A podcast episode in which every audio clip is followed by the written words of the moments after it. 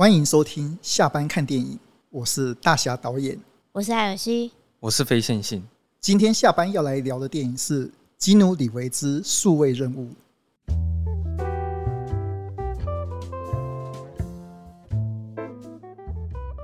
但我因为我刚刚在跟你们聊 CGI 的时候，除了乔治·卢卡斯，是想要再跟你们聊一下卡麦隆啊，嗯、对吧、啊？因为他其实对另一个巅峰，对吧、啊？他他他就是想办法在带动科幻片的产业，嗯、然后他也算是现在满足了也最算算是最具代表性的一个、嗯、一个人物了，对吧、啊？嗯、因为他那时候在拍《基努·李维数位任务》的时候，十年前那时候他是拍《阿凡达》《阿凡达》第一集，嗯、但你现在想想，十年后他又已经把。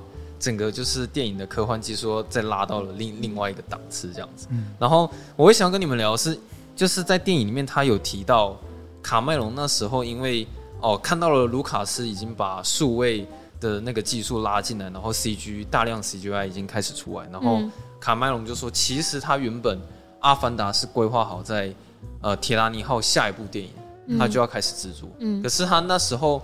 在制作的时候，他就已经想好说，他想用三 D 的方式呈现，嗯，所以他就一直在等，就是这个三 D 技术成熟。嗯、然后记得大概是到二零零九年的时候，嗯、卡麦隆他才成功哦，就是把三 D 的技术给展示出来这样子，嗯，对。但我觉得蛮有趣的是说，当他展示出三 D 的那个阿凡达，过没几年，呃，也不是过没几年，就是隔年，就是。有一大堆的三 D 电影，电影就出来，雨后春笋，就是大家都想要开始走三 D 电影，然后 C 大量的 CGI 啊，然后利用数位的方式，然后去制作这些。就发现有很多人他是为了一个噱头而就是拍三 D，而不是说像阿凡达，他就是因为他就必须要是三 D 的嘛。因为其实，在电影里面有有有讲，它里面有提到的，有些人他很直接表明说，他就是讨厌三 D。然后像诺兰是没讲话，但是诺兰的前摄影师就是那个全面启动的摄影师，他就说他他非常讨厌三 D 这个东西，然后他就说那个一戴上去之后，那个画质啊，那个颜色头晕目眩，对啊，那 完全就就不是摄影师想要传达的那个画质，就是三 D 这种东西怎么可能就是呈现给观众这样子，对啊，然后呃，像我我也想问一下大侠，你是怎么看待三 D 这个技术？也是回到十几年前，我那时候第一次看《阿凡达》，嗯。那个时候，其实我觉得哦，《阿凡达》哎，它技术不错啊，哦，它整个三 D 的真实度也蛮高的。嗯，我那时候，我那时候内心有一个疑虑跑出来，就是说，哎，对，效果是很好啦，可是我却必须要戴一个眼镜。嗯，对，我那时候就觉得哇，戴一个眼镜好麻烦哦，而且我自己本身已经有戴眼镜了，嗯，我还要多戴一个眼镜，超懂。对，然后整个画面又已经是突然偏暗的情况下，嗯，然后我整个。头，然后我整个耳朵都因为那个眼镜，我戴的又累，然后又麻烦，然后我就觉得说，哦，体验是很好啦。问题是，如果这个三 D 眼镜没有办法消失，那我就会觉得说啊，它这个东西可能没有办法长长久久。嗯，那个时候就有这样子的感觉。而且那时候三 D 眼镜跟现在比，就是这更厚重一点吧？我记得，因为我觉得好像后来有越来越稍，可能有稍微在没有那么哦，对啊，好像刚开始有有有比较厚重一点点，嗯。对，对，我记得好像是比较厚重一点，但其实我一直就是那几年，就是三 D 眼镜流行那几年，我的印象一直都是很重很厚的印象。他们说什么啊，那个什么什么快门式什么相机，它还会一闪一闪，它那种都超重的。那我就觉得说，哦，要这样子哦，去看场电影，结果还要让自己的眼睛跟耳朵 对加上负担，我觉得哎，这其实并不是一个真正的。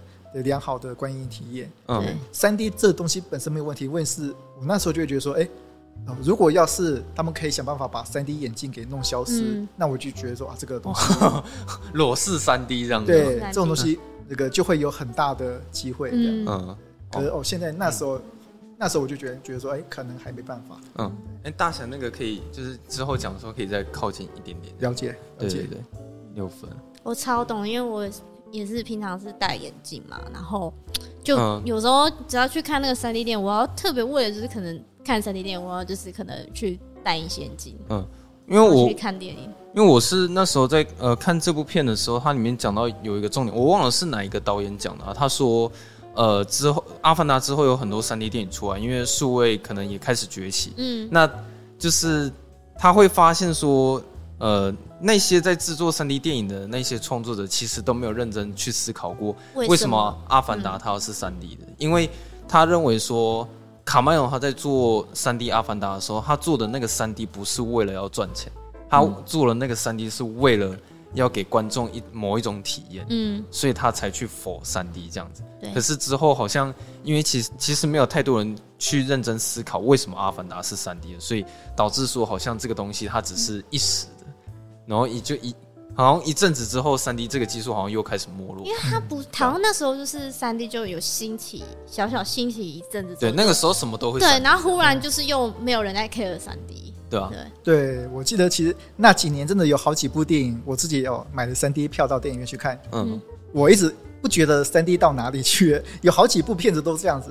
嗯，我那个是哪些片子？我那个我现在也想不起来。嗯，可真的有好几部电影都是哦，整部片子呃两个多小时，结果只有一两幕有稍微有立体的感觉，然后、嗯、然后剩下都没，其实都没啥立体的感觉。嗯，然后我还要戴一个厚重的眼镜，我那时候就开始觉得说，哎、欸，我对这三 D 这个电影这个技术哦，开始有点讨厌的。可是应该也有分说，他原本拍的时候就是用三 D 的机器拍，跟。他是后置才弄的假三 D，对啊，应该就是也看得出来有差别。因为其实片中他讲有一个篇幅是在讲说卡麦隆他那时候好像就是用两台摄影机并在一起，做成立体的感觉，然后他他才成功拍出那个立立体感这样。哦，那个很麻烦哎，我觉得那个他说什么什么两个很双胞胎，但是就是又不能怎样，他有给一个形容的方法。然后他又说那个摄影机太大，就是两个两台很难并在一起，所以他又要缩小那个体积，然后尽可能让两台摄影机真的完全就是在拍一模一样的角度，然后再做一模一样的事情。我觉得那个那个其实真的是超麻烦的，这样，对啊，对我因为我觉得卡麦隆他其实是蛮特别的，他跟李安现在的李安有一点特别的地方是，他们现在都是某种技术控。哦，对对对对，对他们都是某种，他们哎、嗯欸，他们可能已经是哦讲完他们所想要讲的东西了。嗯，他们哦，他们觉得哦，他们最伟大的作品已经拍完了。嗯，这时候哦，他们开始转向哎，如何提升电影技术这件事情。嗯，所以卡麦隆才开始哎研究三 D，研究那些数位的东西，然后呢，创出了《阿凡达》这种东西。嗯，对，然后呢，李安也开始在搞。那个前几年在搞那个双子杀手，嗯、对，那就几百个那东西，嗯，一秒一百二十帧的那个技术吗？对，他们本质上哦都是为了说，哎、欸，未来的电影要发展成什么样子？嗯、他们已经开始在在思考，哎、欸，这种纯粹哎电影产业界的问题了。嗯，对，对他们这这两个都是某种技术控，所以卡麦隆是技术控，然后李安也是技术控这样。但是我觉得李安那个技术蛮可惜，因为我非常喜欢李安的那个一秒一就是一百二十个，就是。嗯我觉得那个在看他的画面太过于真实，有点像是在看一个真实观景窗的感觉。就是我觉得他那个已经有一种裸快要裸视三 D 的那个程度了。可是你，你有看那个什么少年那个什么少年派？哎，不是不是少年派，是那个比利连恩中哦，对，比利连恩有有有那个我有看，那个一百二十 P 的那个，嗯、你是看一百二十 P？我好像是看一百二还是六十，我有点忘记了。可是我觉得那个已经已经让我觉得是裸视三 D 的感觉，但是。我自己觉得很可惜，是我看完那部电影，我并没有感觉到说，哦，李安他必须要用这个技术才可以去讲好这个故事。哦、对，对，这这这是一个重点。对对，因为我记得那个时候，比利连恩他说是只有精湛精湛维修有一百二十个，嗯，所以我那个时候就去看了，对，就一百二十个裸那个三 D，我那时候的确是进去了，然后我那时候的确是觉得。那些人栩栩如生，嗯，可是栩栩如生，可是又不是真的，因为第一个是你，我那时候在一个很暗的影厅嘛，然后看到哦前面很亮，然后有有一个看起来真的很真的很真实的人站在我面前，嗯、可问题是我情感上我知道说他其实并不是真实的，嗯、他只是某个投影很滑顺，嗯、对，然后他又比周围的东西亮，对，嗯，对，一个很亮的人哦出现在一个很暗的房间里面，然后他又这么栩栩如生，我那时候内心就觉得哎。诶这是好奇怪的感觉哦，嗯、这是什么奇怪的感觉啊？明明这个人栩栩如生，但是我却明显觉得他是假的。哦，就那种感觉有点像是，我觉得好像在玩游戏也会有这种感觉，是到底是太过于真实让你觉得不自在，还是说那个画面有点太假了，所以导致让你出戏？嗯，就是、嗯、对啊，我觉得很难用真或假来判断我那时候看到感觉。嗯，因为那时候就是感觉。眼睛真的有某种立体感，哎，那个镜头上人真的立体出现在我面前，然后它并不是电影感的感觉，嗯、对。可是，它又它比例很大，他不是跟我们其他人一样的身高，他是一个好像巨人一样的东西 站在我面前。这时候我就知道说，哎，这个人不是真的。嗯，所以就是就是，总之到最后是没有办法让你入戏的。对对，我那时候就是说，哦，这个画面好清楚，对，好顺畅，可是好奇怪。我的我的那时候的感觉就是奇怪两个字。嗯，对。哎，李安，哎，你直接说哦，这个技术可以带给我们哦更真实的感受，可是却让我感受到了奇怪。嗯，我就说哦，我就觉得，嗯，这是个可以再研究看看，看是有什么方式让它变得更好 的东西。呃，但我觉得感觉并不是现在这个样子。但一方面，我替他感到骄傲了，因为我没想到说，就这么这么新颖的一个技术，居然是台湾导演去测试。执行的，而不是而不是卡麦隆他们那种人去去做的这样子。嗯、对，一方面感到骄傲，可是一方面会觉得说，我觉得他跟卡麦隆的差距是，我看完《阿凡达》的时候，我了解为什么一定要三 D 才可以说好这个故事。嗯、但是我看完呃李安的《比利林恩》或者是《双子杀手》，我并没有感觉到说，哦，他必须要一百二十帧才能讲好这个故事。嗯、就是我，我会觉得说，哎、呃，对我看完了你的你的电影你的故事，但是我并不了解为什么你非得要。用到这个技术去呈现你的这个故事，这样子，嗯、对啊，因为我觉得到电影这个东西，不管什么技术，最后还是会回归到故事的本质啊，这样子，嗯、对对。然后，因为你刚刚就提到说是真是假这件事情，就是有关于 C C G I 啊，马丁·斯科西斯他在片中有讲到说，他真正担心的点是说，呃，现在开始使用大量的 C G I，就是新时代的年轻人可能会开始认为说。电影里面的东西全部都是假的。嗯嗯，就大侠，你会怎么看这件事情？就是电影里面，你觉得年轻人会认为说电影里面都是假的，会会有什么好或不好吗？这样？我觉得已经不只是电影里面都是假的了。我们现在手机里面看到的影像都随时都是假的。你看现在那个各类自自拍软体，它改脸改的多厉害呀？对，嗯，现在一切都是假的了。嗯嗯，我觉得这是一个。我不会说哦是好还是坏，我会说哦很有趣的现象。嗯，变成说哦比我们小的这个时代，他们从小就在一个充满 CGI 的对充满 CGI 谎言的时代长大。至于他们以后会变成什么样子，或是他们看到了真实的东西，他们会有什么反应的时候，对，这是我想要继续再探究下去的一个点。嗯，我我。马丁·史克西斯他可能是以一种担心的角度，他觉得他那个时代东西比较真实。嗯，但我觉得马丁·史克西斯他他的这个担忧是，对，是其实我可以体会，因为我后来有看到大卫·芬奇很多的后置画面是他用了大量的 CGI 的画面，然后可可是其实我自己看到那些后置画面的时候，我心里会有一种想法是说，我我真的已经不知道说我现在看的这些电影，他们到底都是实景拍摄，还是说那些是。CGI 的画面，嗯，对，就是因为毕竟我们，呃，从小在看电影的时候，都会有一种意识形态，会先告诉我们说，哦，我们拍电影可能会先去现场实实景实地去取景，然后拍到那些真实的画面。也许我现在眼睛所看到的那些场景是真实的，嗯，对。但是由于现在 CGI 的特效太过于大量的使用，然后导致说可能连简单的，比如说大卫芬奇他说可能可能地上有一些雪花。对，就是或或者是雨天的那些实地，它也都是用 CGI 合上去的。嗯，就我现在看电影，会开始有一种意识，觉得说，哎，我是不是现在几乎我看到每部电影，基本上好像画面都是假的这样子。嗯，但是我觉得这件事情里面，卡麦隆也有在打脸这件事啊。他那时候不是有呛基努里维嘛？他就说你：“你你应该有去过不少片场嘛，对不对？嗯、请问一下，电影什么时候是真的？真 的对啊，嗯、你自己看那个每次一到片场，然后都是绿色的一块一块的，然后三十几个人忙来忙去，啊、然后现场还有人露屁股露骨沟，对啊。那请问一下，到底哪边是真实？这样子？对，所以其实我觉得可能呃，他们那些导演也算是已经开始渐渐接受这件事情了。不过，嗯，这突然让我想起一件事情，其实。为什么许多人会喜欢看电影？有些人看电影哇，或是看八点档，嗯，什么名士什么一家团圆，会看到里面的哇，那个坏女人在做坏，然后还会很很生气，嗯。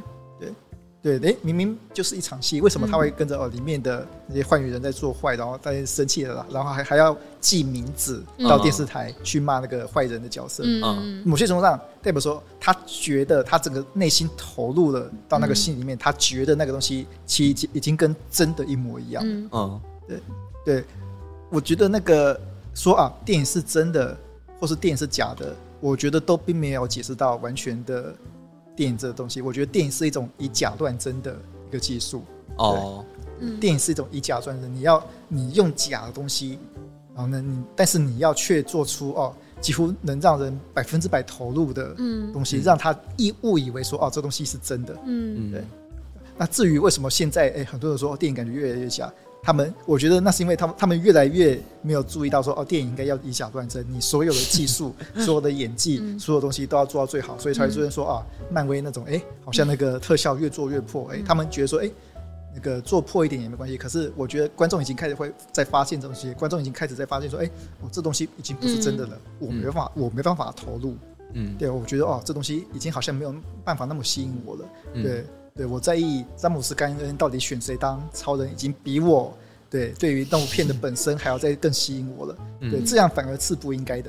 嗯，这样才是不应该。你那个做电影、做戏的人都应该要让你的观众吸引到你的故事里面，让他真的相信说你的故事的东西是真的才是，而不是哎靠一些什么彩蛋啊、花絮啊去那些哦吸引观众这样子。因为我觉得他漫威有的有时候很夸张，是他明明就是可以实景完成的逻辑，可是他就是。一定就是它就是要加个绿幕，嗯，然后就是用一些特效，或者是就是要调出一些特殊的光线或者是颜色，所以他们必须要用 CG 来去呈现。对啊，就就觉得好像真的有这个必要吗？嗯、就为了那个特效。那我会想要就是顺便问你们说，就是你们自己在看电影的时候会去注意那个调色吗？我我会啊，你们都会吗？对不对？对，因为我我也觉得说，终于到这一趴了。对对对对，因为其实现在你们不觉得数位？数位时代开始之后，那个调色越来越花俏嘛，嗯，就是有很多。你是说突然可能中间有幕会是黑白的？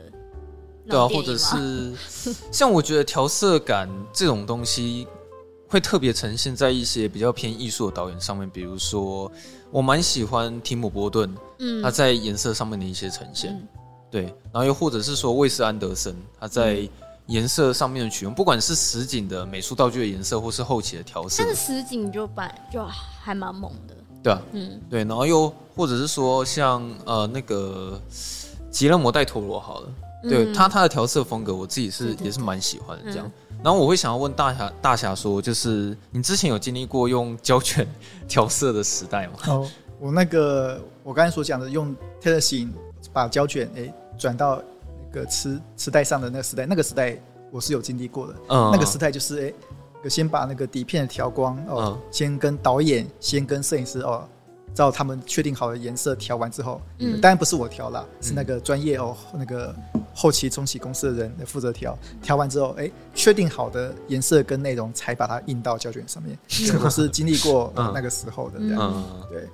哦，那那时候像你们刚才说嘛，那种哎、欸，所谓的哎。欸电影底片它的容许度比较多，嗯，宽容度嘛，还有动态范围啊。对，但是对我可以举一个，我以前在我在我学校看过的一个例子。我们学校曾经带我们到台北影业哦看过一次，然后那个时候那个调光师就有跟我们哦示范过，底片的容许度数是什么的。嗯，对，这边又要我又要开始举那种必须要用影像呈现，但是却 呈现不出来的例子。好啊，比如说哦。对，哦那个拍了一个东西，是用底片拍的，对，嗯、是室内，嗯，对，对，你们也有拍摄经验嘛？对，嗯、通常在室内这样拍，通常外面其实都是一片白，对，对，通常都是一片白，对。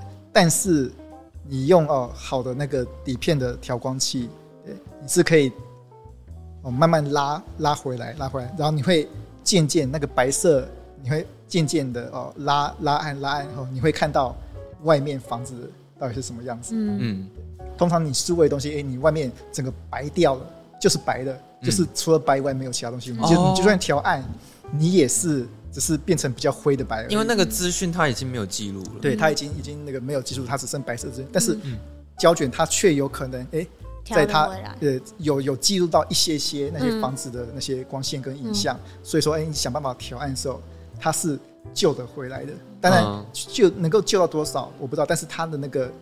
外面那个房子，哎，那它那个室外的啊房子的形象，它大致上是可以诶调得回来的。嗯，对，是那个时候，哎，胶卷是有这种容许度，是这么神奇的一个东西。其实有点像弱档啊。对，哎，这个其实很有趣，哎。对，其实弱档它的概念其实就是就是为了要像有跟胶卷一样有类似的这种曲度，所以才有这种东西。我是我是没有调过胶卷光了，可是因为我调过弱档，我是真的有几次是我光看那个弱档，它就是过曝，可是我居然拉回来，那个感觉超神奇的。嗯，对，就是它怎么是怎么记录到就是那个过曝的资讯，或者是有一些其实已经快要暗掉或黑掉的。资讯你在拉亮，它那个细节还是会回来。嗯、是的，是，其实这就是哦，我们刚才所讲的数位中间片。所以数位中间片其实就是几乎就跟我们现在呃落档是差不多的东西。嗯、他们就是呃当年扫描底片，然后在底片上哎呃录弄做这些东西，然后呢做完之后再重新印回底片，哎一部电影就这样诞生了。嗯、所以数位中间片其实大概大概的我我们那个虽然我这样讲可能有点不专业，但是大概就等于说我们现在对对落档概念的，嗯对。所以说呢调那时候调色。那个时候底片时代调色是、嗯、是有这么神奇的这种曲度的这样，嗯嗯，对。可是为什么有些人会那么怀念底片时代的东西是这个样子？哦，因为它的动态范围实在是太大了，这样。对对，嗯、就很多细节都还是拉得回来。嗯、对。可是我在片中看到他们以前调色的方式超克难的，就是他们一直在强调说他们只能靠脑袋。在调色，嗯，然后又或者说，其实他们点出那个胶卷的致命伤，就是好像有放出来的每一个机器放出来，每个电影院放出来，哎，不是不是不一样吗？那个主要是它里面有一个地方讲说，罗杰·狄金斯他跑去找那个调色师，然后他在调那个颜色的时候，因为以前胶卷调的话。如果你一调那个白平衡，比如说、嗯、哦，罗杰·迪尼斯想要加一点金黄色光进来，嗯、但是你一旦加入这个金黄色光，整个上面的蓝色天空全部都会偏黄色。嗯，所以就是以前胶卷他们在调色的时候没有办法调到很细的颜色，就不能局部啊，对、嗯，它就是只能直接盖一层颜颜色上去。是，对，胶卷虽然有一个容许度，但是哦，那个时候更久以前的、嗯、以前时代的那的确是对，因为其实。更久以前时代，那他那个如何调一个底片光，其实就跟他投射出来要去拷贝到另外一卷底片的那个光线的颜色有关系。嗯，对对。但这个部分我不是专家，所以我那个没办法跟你们介绍太多。但是后来，哎，狄那个狄金斯说啊，他后来那个《O Brother Where Are You》那部片，哎、嗯，他可以开始局部调光嘛？嗯、某些程度上也也是因为得益于数数位中间片的发展。嗯，对，哎，他们哦就开始哎发现说，哎。数位中间片，哎，你把所有扫胶卷扫描成电子档之后，对，哦，你用电脑软体，你可以单纯哦截取某些部分，然后单纯哎、嗯、开始调光调色，哎，哇，比以前胶卷时代哇，对，更更方便，更方便的，对啊。然后我我经历的时代大概就是那个时代，大概就是数位中间片时代，所以我、哦、所以我那时候就会有啊，哦，胶卷的东西，哎，又好整理，嗯、哦，又又好调，然后又漂亮的印象，对，啊、像他们说。在数位任务里面说那个哇，更久以前，哦，胶卷一条，对，颜色也都跑掉，那是更久以前的事情了。嗯、那说不定是哦，八零年代之前的事情。嗯，对，所以那个时候的人还比较少用诶调光这种东西一样。而且以前好像没有调色师这个称号，他们好像是叫配光师，是不是？嗯，好像要配叫叫配光什么的，我忘了。对，可能好像是吧。这部这部分我比较忘记了。对啊，然后因为呃，他们说以前在调那个光麻烦到就是。他们那个调光的那个人会一直手写记录，就是导演跟摄影师会跟配光坐在一起，然后就一直每分每秒说亮一点、暗一点，然后蓝一点、绿一点。是，对。然后因为它里面不是就是有有在就开玩笑嘛，就是以前他们在调光的时候，基本上都是在脑袋调，然后他们手写记录好之后，就是回去暗房里面，然后照着导演的意思，然后逐逐步的去调每一个画面，这样。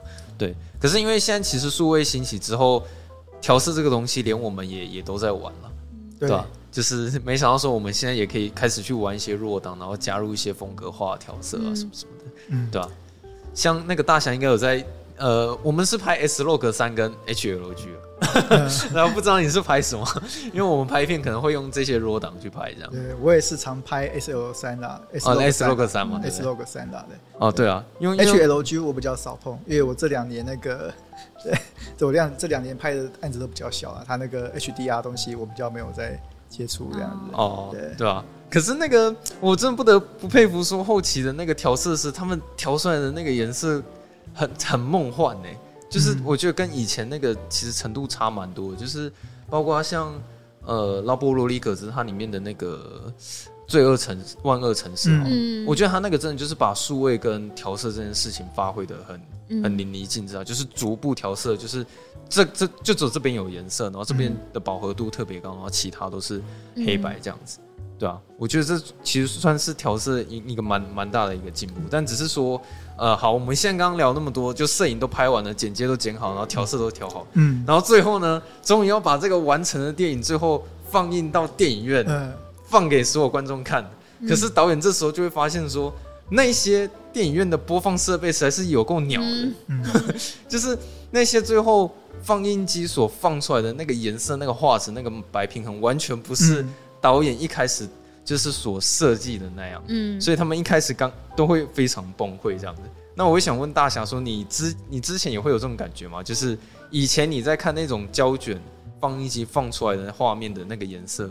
跟现在都用数位放映机放出来的感觉，你觉得有什么差？哦，提到这个，其实你提到说哦，我以前的确有一些比较不好的观影经验，嗯，那但是那是很久以前的。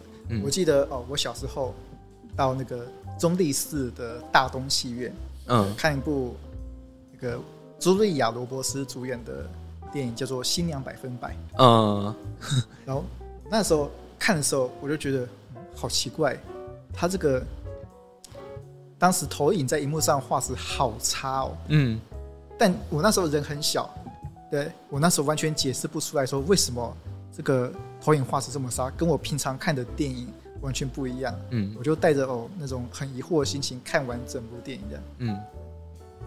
后来呢，等我诶上了大学，后来接触一些业界的事之后，偶尔也在网络上吸收一个知识，我开始了解到那一天我看到这么差的东西，可能有两个原因，嗯。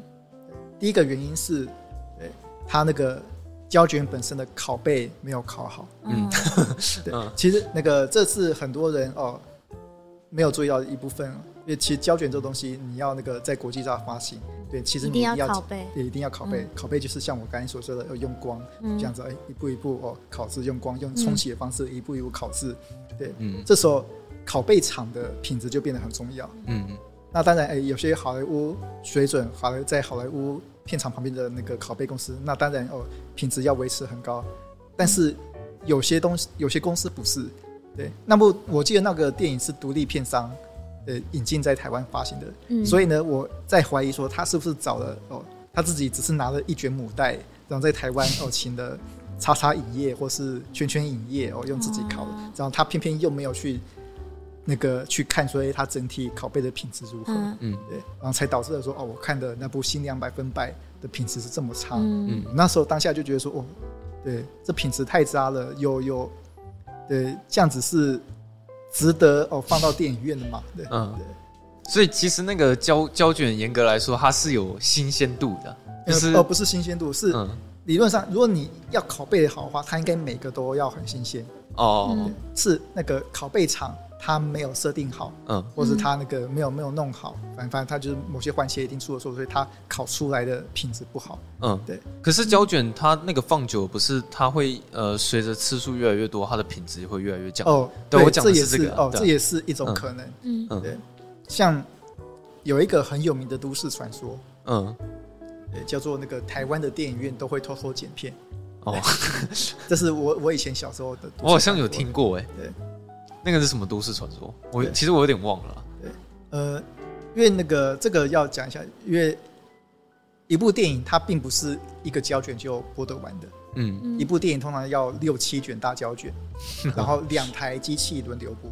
对对，然后会有一个呢负责上带工读生。嗯，对对对，第一卷放 A，然后第二卷放 B，然后呢。第一卷快播完之后，就要赶快打开，赶快接 B，然后这时候要赶快把第三卷放在 A 上上上面，对，他要进行这个动作。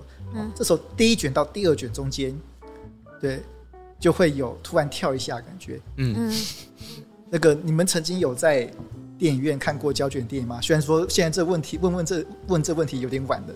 我我我是有这个经验，可是其实我快要忘了差不多了，因为我记得我小时候有去电影院看的，好像是什么一零一零一。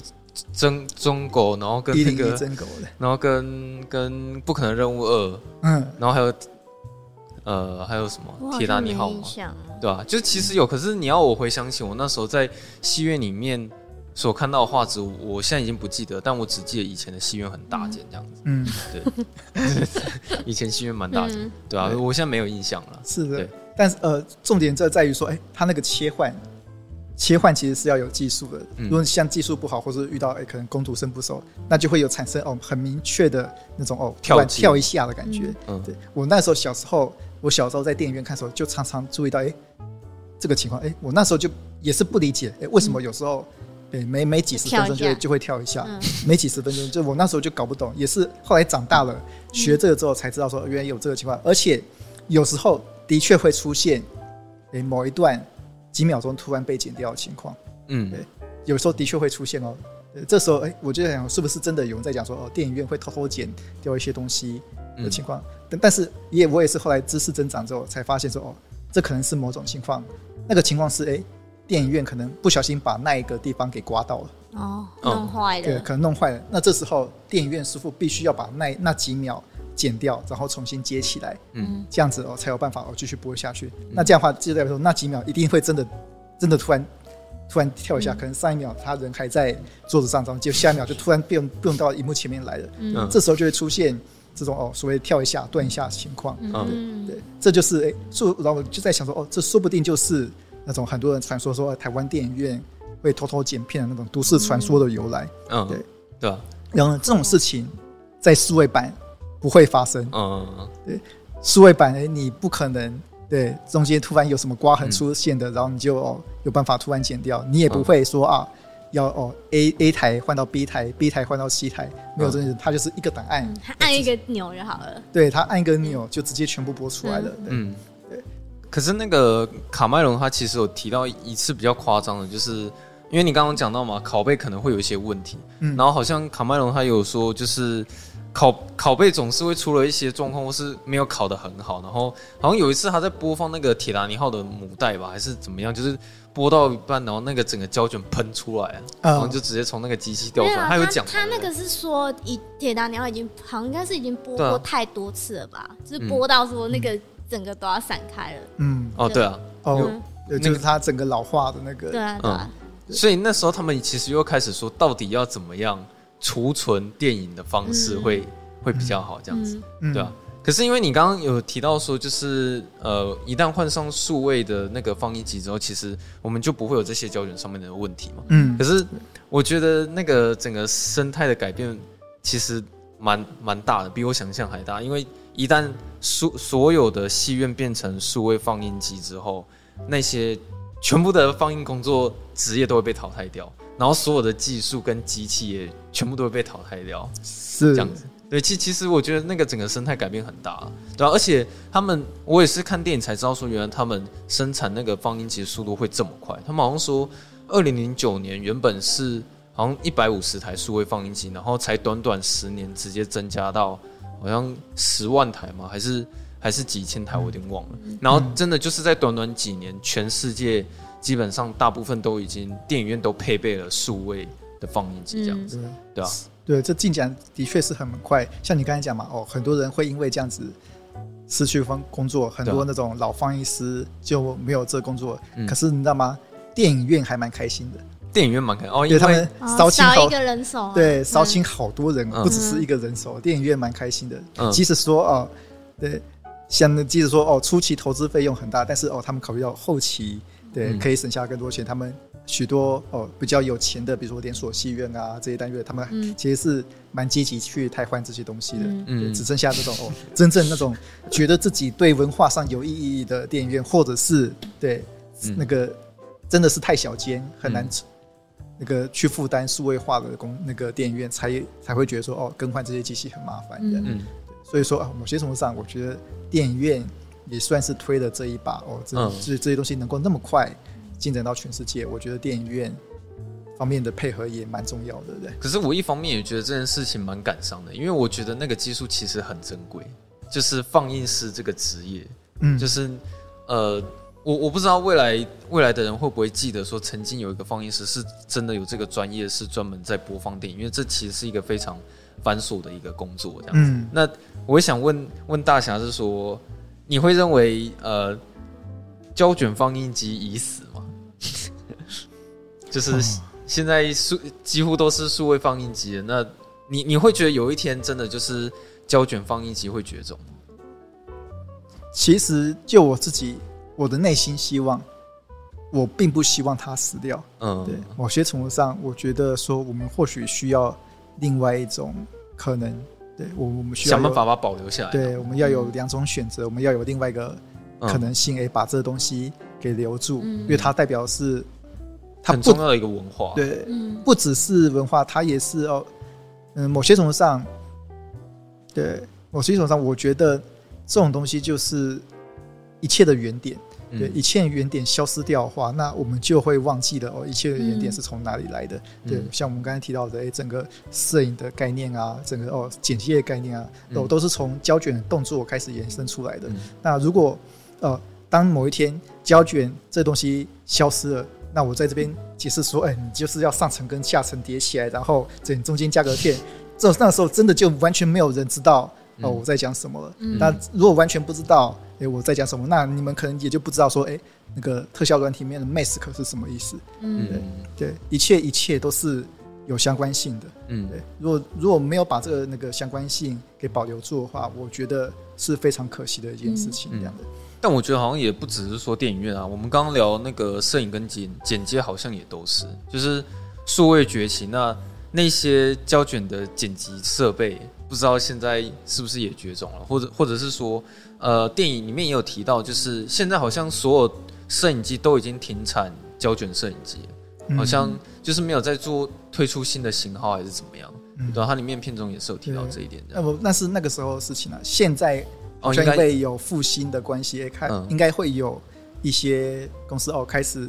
至少尽量保留住，嗯，尽量保留住那些胶卷摄影机给那些好莱坞的大导演使用，嗯，当然我也承认，虽然说我刚刚前面讲的这么慷慨激昂，嗯，对，如果要我工作的时候，我可能也是尽量，也是以胶卷为，不是，也是以数位来为优先吧，因为这是目前，哦，我目前比较觉得可行性比较高的，嗯，媒介模式，因为它某些程度上。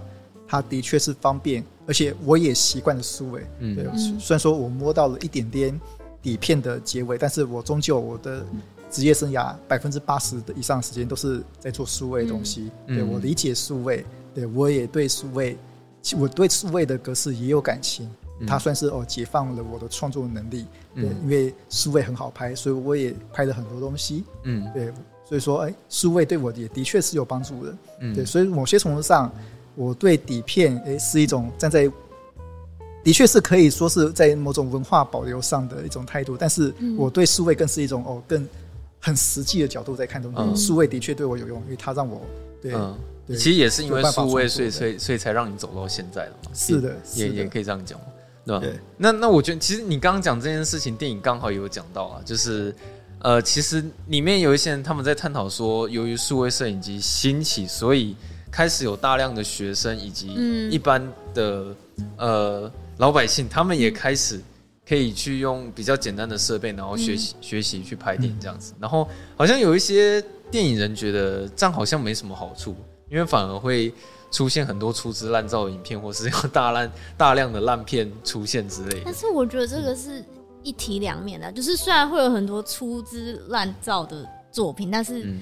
同时，就是等于说，每个人他都有一个方法，就是可以去说他想说的故事。嗯、那你觉得拍拍电影的门槛变低这件事情是好的吗？其实，就我自己本身而言，我觉得是好的。嗯，我也觉得是好的。对，对，因为就是至少我没有，其实比如说我没有办法想象，如果现在。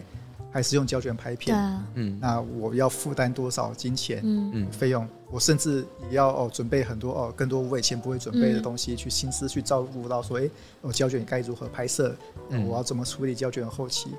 我可能就没有办法到现在我这样子，我可以处理那个经营很多案子这个样子的。嗯，胶卷的胶卷，我能理解它是个呃很很不错的美材，很有历史文化价值的美材，但是实际运作上，对。它确实是比起数位更难、嗯、难操作操作一点。是的，他的确也不只是操作一点，甚至可以说啊，超超过很多。嗯。嗯，因为它里面有一段，他好像是去访问那种大学生，然后他们就是也是在拍自己的作品，嗯，然后就有问他说：“哦，你为什么用数位？”他就我觉得那个答案就很直接，就是直接就是说用第一个用胶卷很贵啊，嗯、第二个他用胶卷拍的话，就是他还要去洗，嗯，然后洗完还要剪接干嘛的话，就是真的太花时间了，所以他们就是选择用数数位的方式去去制作他们的作品。嗯，其实像这个问题，其实可以我们可以继续延伸下去，我们就会延伸下去说，我们就发现我们在讨论哦，电影到底是什么？嗯，我们会讨论到这个非常核心、非常核心问题。嗯，对，为什么哦他们会觉得胶卷很重要？嗯，我觉得我们要往回推，回推回历史的，对，嗯，对，因为什么？人类诶第一次发现的铜版印刷，嗯，对，然后第一次发呃不不是铜版印刷，就是铜版摄影，嗯，对，然后呢发现了摄影技术，然后再发现了哦，诶原来赛璐璐片加上一些诶光学的那些哦涂抹哦，可以把哦可以拍出哦现在我们看到眼睛看到的东西。我觉得这是一个人类社会非常重要的一个发展，对一个里程碑。为什么？对，因为人类他第一次抓住了光线，嗯，对他第一次把光光线这东西给抓住了，嗯，光线经由哦几个玻璃片投射到某个塑胶片的影像上面，然后呢产生出了哦那个影像，嗯，人类第一次抓到了光线这东西，嗯，然后。对，像现在不是大家都在讲说 AI AI 哇 AI 会引爆什么东西？对，在 对，啊、对在十九世纪末那个时候就是哦那个影像产业的 AI 时刻。对，那时候大家就开始讲说哇，我们可以把光线抓住了，我们可以拍到我们眼睛开开到的东西了。哇，那这这这东西会是什么东西？哇，我们大家来试试看。对，那个时代就等于现在这个时代，我们在看待 AI。对。那也就是说，哦，因为这个那时候的情况，哎，哦，我们这样子整个整个个整个光线的呃整个捕捉光线这个概念的艺术，哎、嗯，开始一代一代的传下去，嗯，它变成了动态摄影机，哦，它然后它又变成数位摄影机，然后它又变成我们现在所看到的这个样子。所以说，哦，胶卷这东西，它的的确确，它在我们人类文化史上面的确是一个非常非常非常重要的东西，嗯，因为它代表了我们人类抓住了。光线这一刻哦，非常值得纪念一刻。嗯，对，它跟哦，我们现在看 AI 是一样厉害的。嗯、那就变成说啊，我们要如何去在比较合理的情况下保留这个概念？嗯，我觉得这是一个哦非常值得呃，比如说，就像我们这些创作者非常思考需要思考的一个事情一样子。嗯，对啊，对，而且就像哦，我刚其实其实有点扯远了，因为我们毕竟是在讲说，哎，底片是什么嘛？嗯，因为这其实又牵扯到另外一个事情，比如说为什么那个诺兰。为什么这些人哎会这么重视胶卷这东西？嗯，我觉得在他们内心里面，他们不只是说我刚才所讲的，哎，胶卷可以抓住光线这么神圣的东西。嗯，某些程度上也是因为说哦，那个底片这东西它其实有严重的身份危机，应该是电影这东西，它有某种身份危机在里面。哦，他也想要稳固说电影的那种对地位地位。对，事实上我们就说嘛，哦，那个像。我觉得那个数位任务有一个很可惜的，就是它毕竟是二零一二年的片嘛，嗯、它其实没有记载到最近几年那种数位摄影机的发展。嗯，所以最最近这几年数位摄影机的发展其实非常进步，非常多。嗯，对，进步到了很多剧，比如说哦，像《造浪者》，嗯，我上次才看《造浪者》，他们用了八 K 的摄影机来拍摄。嗯，对，对，我们以前十年前被归类为电视剧的东西。现在也可以拍成八 K 的，对，拍八，嗯，拍拍八 K 的，也可以拍出电影质感等一些东西了。嗯，哦，那以前被视为电影电视的东西，那现在他们也可以拍出电影级的东西。那电影到底还还有哪些珍贵？对，它的地位到底在哪里？嗯，对，我觉得诺兰啊，他们这些人，他们其实有看到这一层危机。嗯，这时候他们想到了，哦，我们有底片。嗯，底片这东西是维护了这整个电影世界尊尊严的最后一道防线。嗯，有这个东西。我们绝对不是跟那些哦，网络网络上去，嗯，一样东西。我们我们还是有自己的人格、自己的特色，所以这也是为什么我觉得他们为什么会如此的要保护这东西在里面，因为只有这东西存在，电影才是电影，而不是那些拍的。我大概懂你的意思，对吧？因为你你的意思会觉得说，胶卷这个东西并不是每一个人都有办法可以去触及到的东西，然后再说。胶卷它呈现出来的画面感觉也也比较能够承袭呃电影发展历史这一百多年来一直流传下来的那个材质。嗯、对对，但如果连这个东西都没有的话，我们就没有任何理由可以去讲说电影是一个很特别的某一种艺术。对，你是这个意思吗？对，是这个意思。嗯，对，我真的啊，蛮有趣的。对，因为你看嘛，那个嗯，造浪者用八 K 拍，我看我为了这个今天的访谈，我也去做了哦，Sony 它官方网站的一些看到，我就看他们的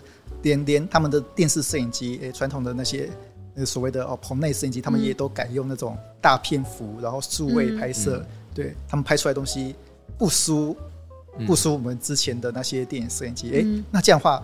电影跟电视，或是电影跟剧，到底差别在哪里呢？嗯对对，这时候这就是我所谓的哦身份危机。那那当然，那些导演一定更有这危机，那就变成说哦，至少我们还有胶卷在里面。哦，嗯，好了，其实说实在我，我我看完这部片的时候，我我其我其实是蛮难过的啦，因为其实我我觉得现在时代改变太多了，然后我也发现到现在大家看电影的方式也都彻底被改变了，这样，嗯，就像是。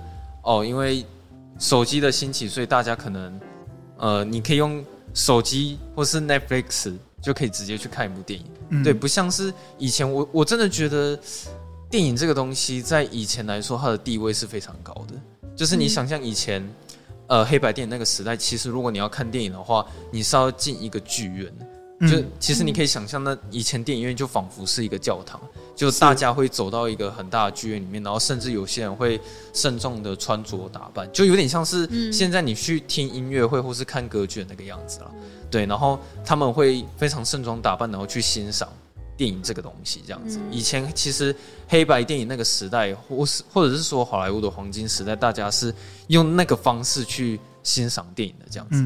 好，然后再来是说，我看完这部片有会觉得有点难过，其中原有一个原因是因为。我可以预测到，未来的人喜欢电影的人应该会越来越少。嗯，因为我觉得我们这个时代好了，可能可能我我现在已经有点老了，可能可能都都已经就是八八零年代的人可能算老，但我觉得我们那个时候可能会有很多仔仔喜欢看电影，是因为我们那时候就只有电视嘛，就是其实娱乐娱乐的东西太少了，也也没有什么选择。那以前我们有电视的时候，其实电视上面播什么我们就看什么，嗯、然后你会发现，哎、欸，你就这样过着这个日子，日复一日，然后年复一年，然后你就看了一大堆电影，这样，然后你也会从中去看出一个兴趣，嗯、然后你会开始慢慢喜欢上电影，然后爱上电影。嗯、然后以前那个，呃，我们也必须要透过去电影院才有办法看电影，因为像现在有很多串流平台太方便了，但是以前没有办法。嗯，对，好，那。我就会开始想象说，哦，预测未来这十年跟二十年好，因为其实你可以感觉出来说，电影在现在来讲，早就已经不是娱乐的首选。你现在，嗯、呃，我我不知道现在小孩子或年轻人他们最主要的乐趣是什么，但是你你自己看，比如说现在有很多抖音、YouTube 或者是呃韩剧、日剧也好，引进对，就是选择它。电影早就已经不是一个很首要的一个娱乐的首选。而且你知道，其实疫情多少有影响嘛？因为就大家会害怕，然后就不敢出门去看电影。即便现在已经就是对呃疫情趋缓了嘛，就是还是会有很大部分的人他会选择说哦，我等串流平台上再看，或是反正我就在家里看就好，我就用手机、电脑看就好。就他反而不会就是想要踏出家门，然后进到电影院，然后好好去欣赏这部电影。就是疫情好像也是一个原因，然后疫情再加上串流平台就是它会加速。这件事情的发展，嗯、然后导致我会觉得说，哦，好，就就算现在大家可能会对电影有兴趣好了，可是到底有多少年轻人愿愿意去翻以前的什么教父回来看，或是、嗯、或者去去看史丹利库伯利克的东西，嗯、对吧、啊？那现在我听大家在聊电影的话题，好像也大部分不一定是在聊电影，好像影集反而比较多，或是韩剧比较多，嗯、影集讨论反而比较多，对吧？嗯、然后。我们以前常常都会讲说，哦，以前九零年代什么好莱坞的黄金时代，然后我们可能会去聊马丁·史科西斯，会去聊史蒂芬·史蒂博。但我们现在呢，就其实从二零零八年到现在，好像大家会开玩笑说，我们仿佛是活在呃超级英雄的时代。嗯，对。现现在电影其实已经主流变成是漫威、DC 或者是商业大片。嗯，对。所以，我其实我觉得整个电影发展到后面的形态已经跟。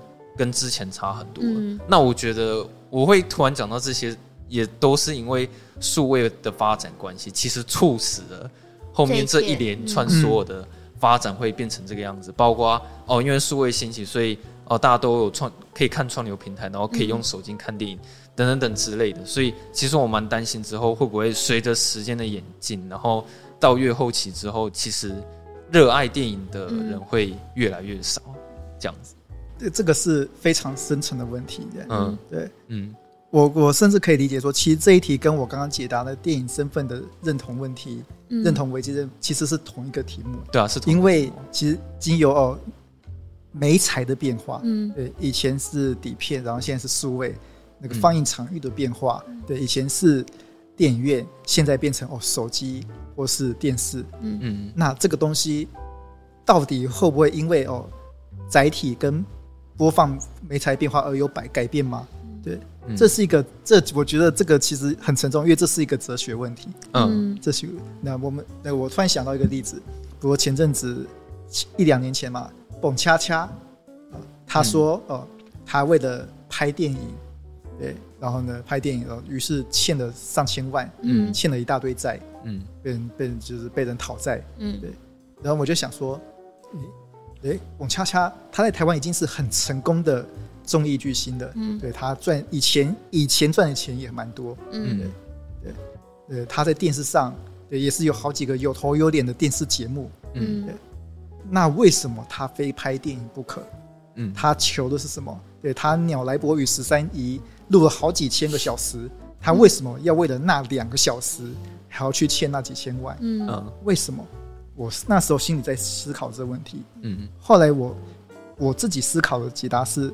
对，电影它并不是单指两个小时的一个一个电影，电影也不是单指哦一个投影机放映出来在电影院演的东西。嗯，我们现在所理解的电影，其实是一个好莱坞所打造出来的工业体系跟明星体系互相融合的一种宗教活动。嗯，我们现在喜欢的电影，其实是某种一种跟金钱工业有关系的宗教活动。这个活动哦，以明星。以明星与名导演作为中心支撑，嗯，对，嗯，再到感觉哦，那个哇，你只要进了好莱坞当的明星，嗯，你就是世界之顶，嗯，世界之光。然后呢，你可以演出哦全世界最好的戏剧，嗯，对，你可以变成超级英雄，对，甚至连钢铁人，漫威的钢铁人，他也是遵循这种哦所谓的好莱坞的宗教性手法而成为的哦最世界最有名的超级英雄，嗯嗯，对，我觉得某些程度上。我们现在所知道的电影的本质，它并不是一个两个小时的东西，它是某种宗教与商业操作成分的东西在里面。嗯、所以，为什么蹦恰恰要想要拍电影？嗯，因为他想要成为那种等级的人，他想要成为哇，我想要成为世界巨星的那种东西的东西。嗯。对，他真正想要的是那种东西，比如说，也就是说，我们平常看到很多人就说：“哇，我的梦想是拍电影。”嗯，对，他真正的梦想并不是说他要拍一部两小两个小时的东西，两个小时的东西你在电视也能拍，在网络也能拍，你当 YouTuber 也可以拍两个小时的东西。他真的想要成是是像变成像好莱坞明星那样子，哇，能享受荣华富贵，享受全世界最高等级技术能力的支持支持，然后呢，在以及全世界最大的通路，嗯，来哦。来来来，support 他进行创作的这样一个世界。嗯、好莱坞是一个宗教性，不是应该说电影啊，电影，甚至连那个其实欧洲，你看影展，对他们其实也是玩类似的游戏。嗯，对，它本质就是一个大型的哦宗教宗教活动。其实我记得数位任务里面，其实我记得也有人在讲，其实电影本质是宗教。嗯嗯，对。因为电影它讲的其实就是一个人该怎么活，嗯、一个人该怎么活，其实其实就是宗教。然后它又吸引了那么多人，对，所以它是一个宗教活动，嗯、一个经济性宗教活动。嗯、所以说，我觉得某些程度上，这些数位媒材的改变，的确改变了很多电影的形式。的确哦，有些人的确会开始用手机看电影。嗯。我必须要自己承认，我也用手机看过几部电影，Netflix 的电影啦。对，我说是 Netflix 电影，说不定你会比较开心一点。可是我觉得，对，但这个这个是要看是站在谁的角度去看啦。因为如果你自己本身假设你自己是昆汀塔伦提诺好了，然后嗯，你花了可能不知道几几千万，然后去拍一个东西，然后用胶卷拍的，结果你看到有人在捷运上看你。用手机看你拍的那个作品，你身为导演，你你应该也会蛮不爽。就像那个谁说的，就是用在浴缸里面开快艇哦，然后丹尼斯维勒纳普，对对吧？是是会有这个感觉。对，但是如果你现在是站在观众的立场去看这件事情，可能就角度就不一样。对，角度是完全不一样的，这就变成说，呃，要怎么形容呢？事实上，像我刚才讲那个宗教论，嗯，就是以我个人哦，针对哦澎恰恰这个事件，我自己哦归纳所想出来说哦，电影到底是什么结局？然后我的当时的论点就是说，哎，如果是真的是好莱坞真的是一个哦以这样子宗教方式来吸引人去看的东西的话，那它无论是在手机上，无论是在电视上，那它其实都不会有问题。嗯，对，它只要它这种目的达到了，对它的目的达到，它的那个。呃，那种吸引人的目光，达到它只要有办法让人继续崇敬他的明星体制，崇敬他的创作体制，那他就不会有问题。嗯，对，那这个问题就脱离了。其实这这个问题跟他在用什么技术、用什么媒材其实没有关系。嗯嗯，对，这是我那个时候想的答案是这个样子的。哦，对，只是比如说，就像你刚才用的昆汀的那个题目来来反问我，的的确确。嗯，对，因为我当时我我那个宗教论是我某些程度上我的确是以以这种观众的角度，或是以一种评论家的角度，嗯，来看这东西，嗯、我用的是比较 open 的角度啦，可以这么讲。嗯、但你说的没错，如果我是一个哦制作，我是这个公宗教里面一个很重要的牧道师，嗯、我当然会希望我底下那些听众能够确确实实的把我所讲的东西。给一个一个用最好的方式给一个一个听听听清楚，嗯、我当然会这样希望。嗯，这个变成说啊，终究还是看在你说你是以哪些角度来看待这件事情，嗯，来来来来来判断的。对啊，因为后你其实片中里面有一些人讲说数位其实是在糟蹋电影啊，对啊。嗯、可是我觉得说到底，呃，我后来其实很佩服里面每一个电影人，因为我觉得。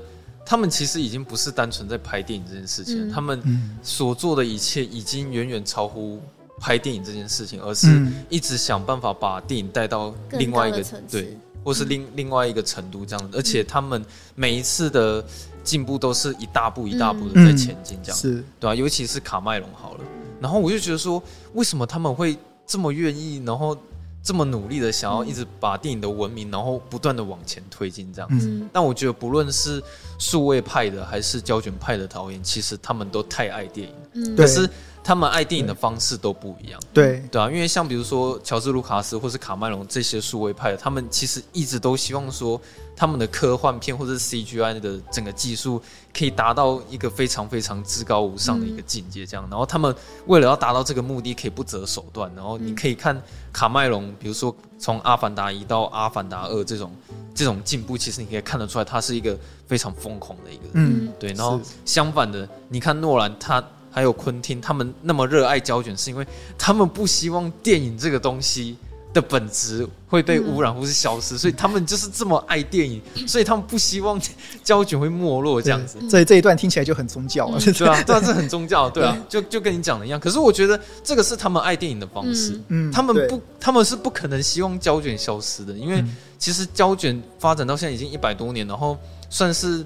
就是带领这些导演，然后拍电影到现在，他们也一直喜欢胶卷这个材质，然后那个颗粒感，然后给予观众的那那个体验，不管是动态范围还是色彩范围也好，就是总之给给予观众的那种体验，可能不是数位的那种锐利感可以去形容的。嗯，对，所以就是像他们这种胶卷派的导演，就是因为这么爱电影，嗯，所以他们会想尽办法想要把胶卷这个东西保留下来。嗯，所以我的结论只是说，不管是导演是数位派的也好，或是胶卷派的也好，其实他们那些人都已经远远超乎拍电影这件事情本身。他们都在做一件事情，是他们都是想要把电影带到一个更高的境界。是的，我我是觉得说，就是像讲那种，就是无论无论说是呃拍胶卷，就是带来的那种呃画面的。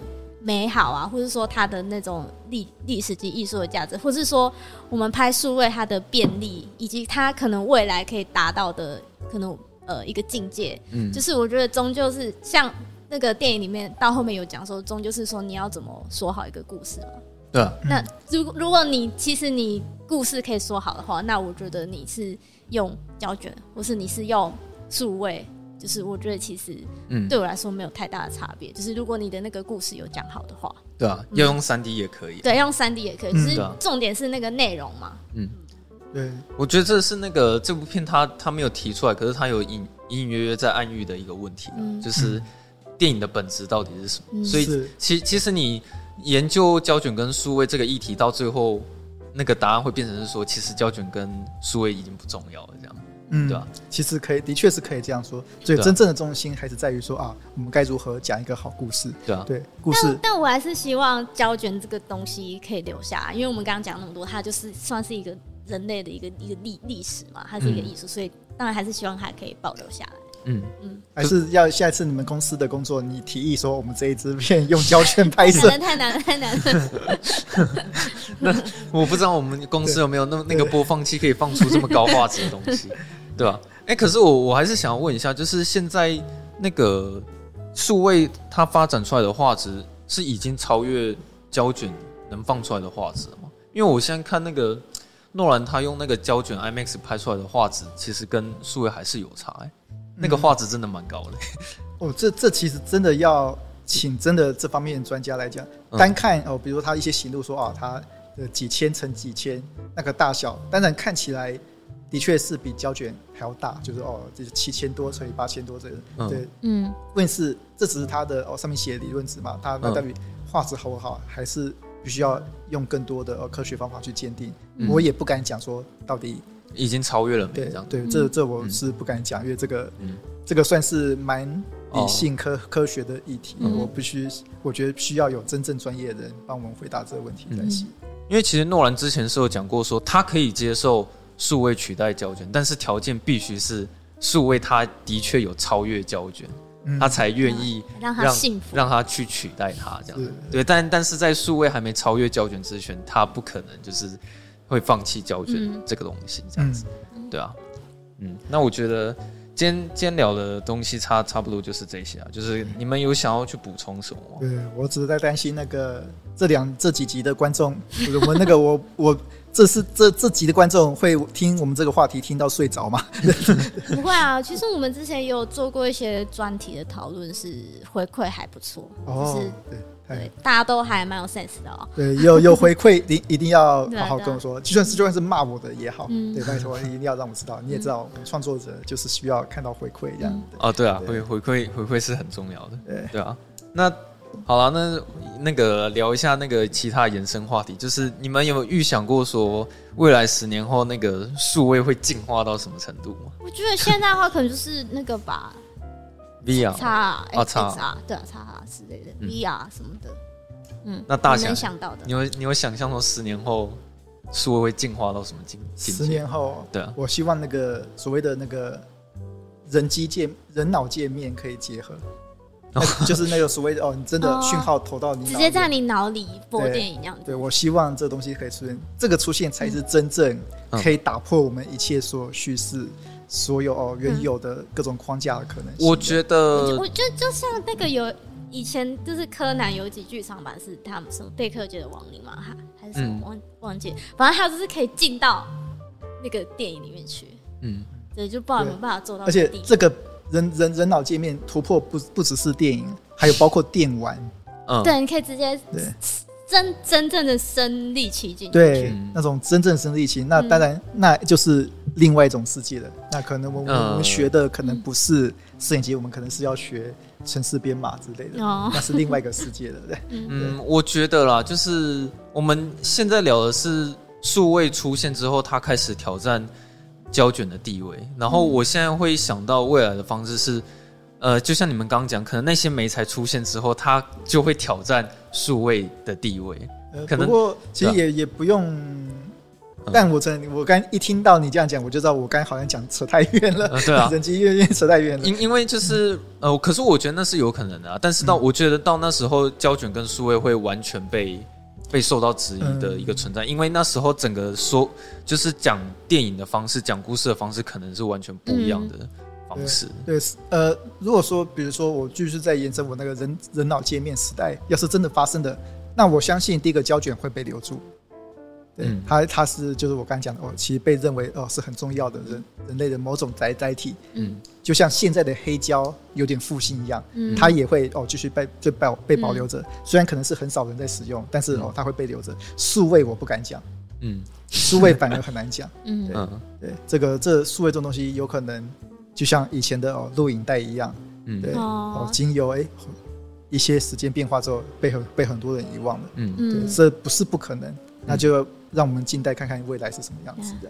我是承认说，数位的确它是是一个新的呃现在的趋势没错。可是我觉得它同时很可笑的是，数位一直想要设法去模仿胶卷的感觉。嗯嗯，我觉得这件事情讲起来特别讽刺，也也比较好笑这样子。嗯、对，就是我们一直想要让数数位摄影机不断的进步，不断的进化，结果我们的目的居然是想要让它变得跟胶卷一样，或者是对比胶卷更好这样子。嗯对吧？我觉得，我觉得这个现象其实蛮有趣的，而且那个后面马丁·史克西斯有讲嘛，他就问了一个问题说，所以到底什么样的方法才可以彻底保存好你你的电影？嗯，其实很讽刺的，就是就是用胶卷。胶卷，嗯，对，对啊。可是我觉得那个是十年前他们讨论的议题，我不知道十年后现在。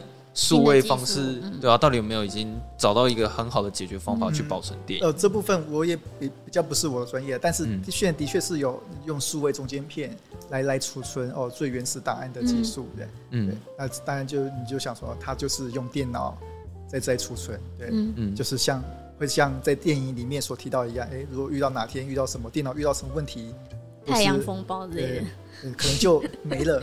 哦，可能就没了，可能就消失了。对，嗯，是那个用底片保存，对，它至少是一个哦，它有一个实际的东西在那边。没错，它就是有个实际的东西呢。当然也不是说不会快，但它至少是一个实际的东西，嗯，在那边哦，有个安心感在。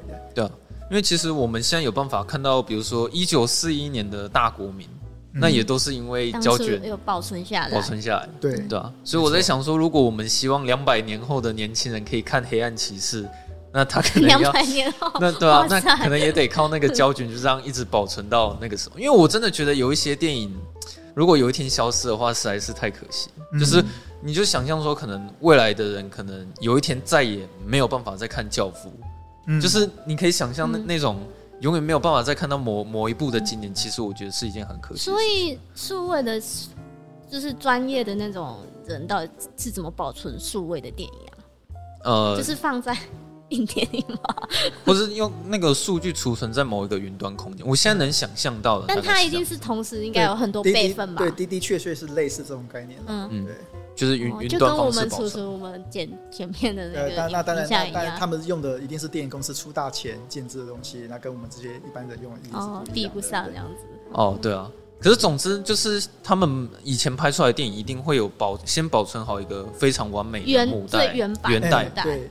以前的都是这样子的哦。听说什么华纳兄弟就有一个哦，在加州沙漠里面有一个山洞，里面保存了他们哦以前各个各个不同的东西，这样真假的？真的，这这我听说的传说啦，但我觉得可可信性很高的。嗯，哎，那不能让人家知道在哪里。哎，等下，所以，我我们现现在可以看到高画质的唐伯虎点秋香，可能也是以前他们那时候留下来的胶卷，然后才有办法现在修复，然后看到高画质的周星驰这样子吗？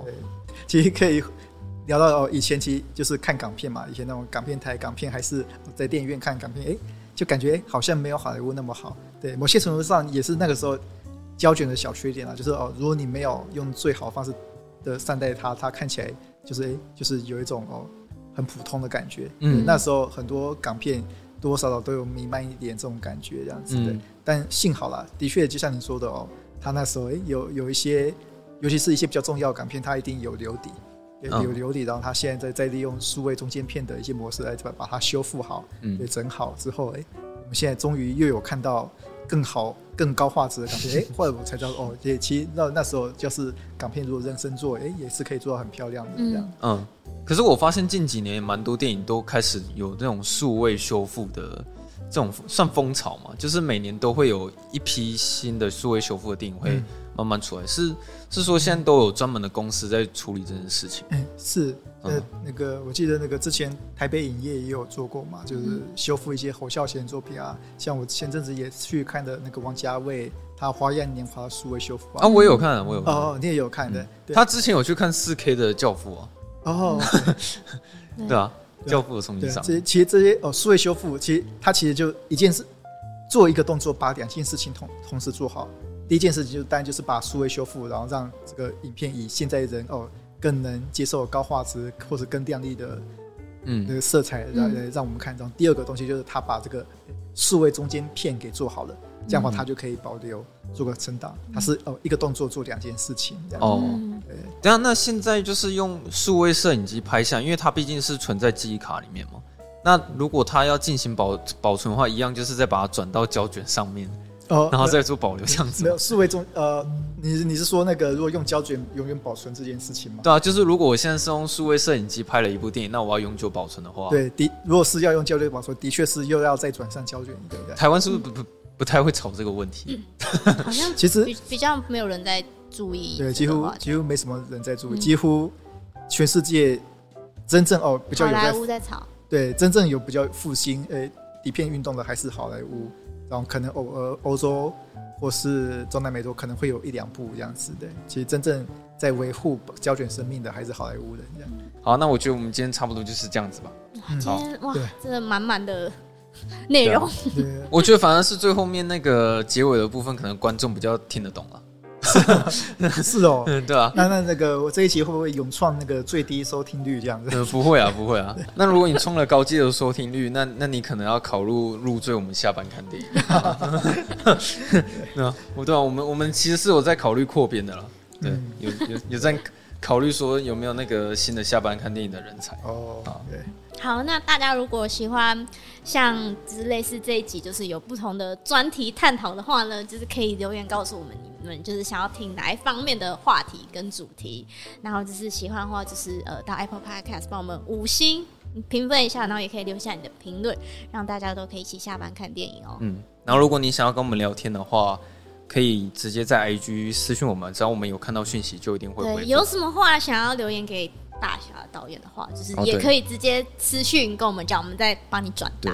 可以去订阅一下大侠的 FB 跟 IG，订阅一下。对，订阅大侠导，大侠导。哦，对对对，有什么商业合作案子也可以私讯。欢迎欢迎欢迎。哦，广告导演大侠，好，那我们就下班四下班，呃，下周四下班见。拜拜。好好，拜拜，拜拜。